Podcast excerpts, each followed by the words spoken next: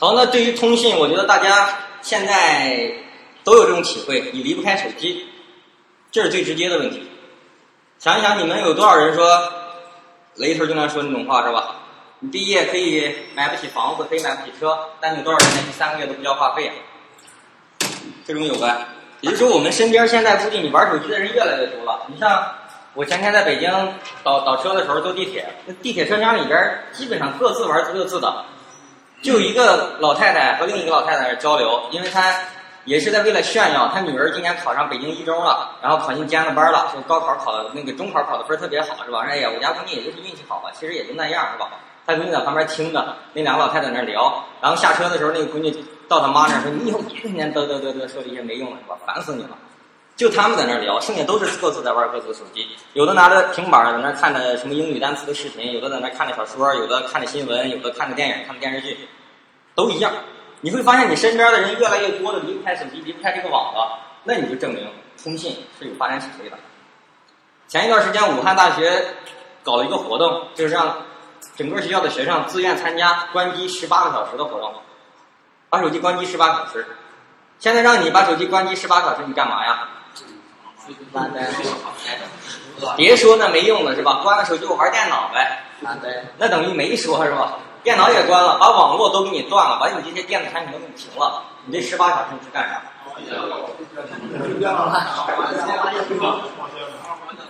也正常是吧？也正常。对于你们来说，这个年龄段一天睡上十八个小时也能睡得到，是吧？有的人还会抱怨一下，哎呀，最近睡睡眠质量不是特别好，睡十六个小时就行。也正常，我大学的时候也是，玩起来呢疯狂的玩，玩完了之后就睡呗，一个宿舍一个宿舍的睡。实在实在是饿到有挺不住的了，他会出去买饭，别人会掏钱是吧？给我带点东西吧。然后你们现在其实更方便了，连连钱都懒得掏，拿着手机的美团或者什么饿了么直接叫外卖。我前一段时间在张家口学院，他一个本科学校给他们上课。我上完课下午火车因为比较晚，所以我去他们宿舍里待了会儿。啊，这儿宿舍有个同学过生日，然后说咱晚上吃顿好的吧。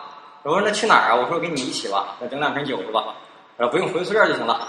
那小子拿电话来来来，什么菜什么菜什么什么菜什么菜，来几份米饭，几瓶啤酒就挂了。我说你都没说哪个屋啊？我没事他都知道。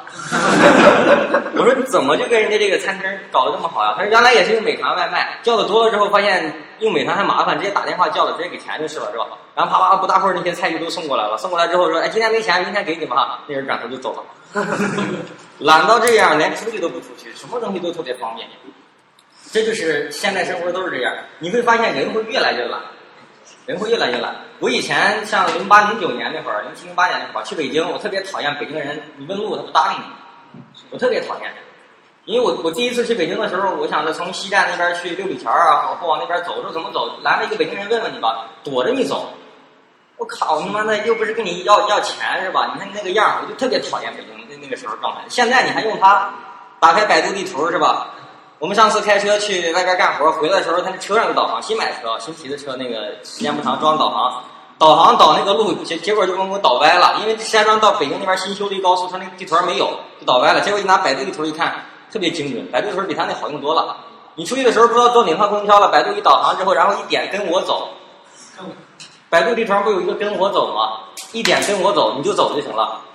你你走到哪儿，他就说再走三十米左转，然后还有李易峰给你播报什么什么的那种哈，特别的人性化。还有郭德纲版的，还有那个什么什么林志玲版的，是吧？哎，你听着就感觉就是听声音我也愿意听哈。所以你会发现这种服务会让你越来越方便。你走到哪儿问路我不需要你，然后走到大街上说最近有啥好吃的，有啥饭店呗？一搜周边两公里之内什么东西也都有。想买个东西吧，也不用去店里，直接手机下单，过两天送货到了。非常方便，所以这就是我们身边对这个网络的需求。尤其最近两年又开始总在提的什么可穿戴设备、可嵌入设备，总也听过吧？苹果今年发布了 Apple Watch，虽然销量现在在下滑，是吧？但是整体是一个动向，将来你的手机有可能就放在你手表上了。我现在就有的时候就是，有的时候你你开车或骑车，特别想说我看看导航，可是你掏手机很费劲的，就想看手表上要有多好呀。有这种需求，那将来就会有。那那有可能说，将来看手表也觉得挺麻烦的，直接眼镜上直接投影出来多好呀。那有可能会越来越方便。这些东西都依托于网络，都依托于通讯技术。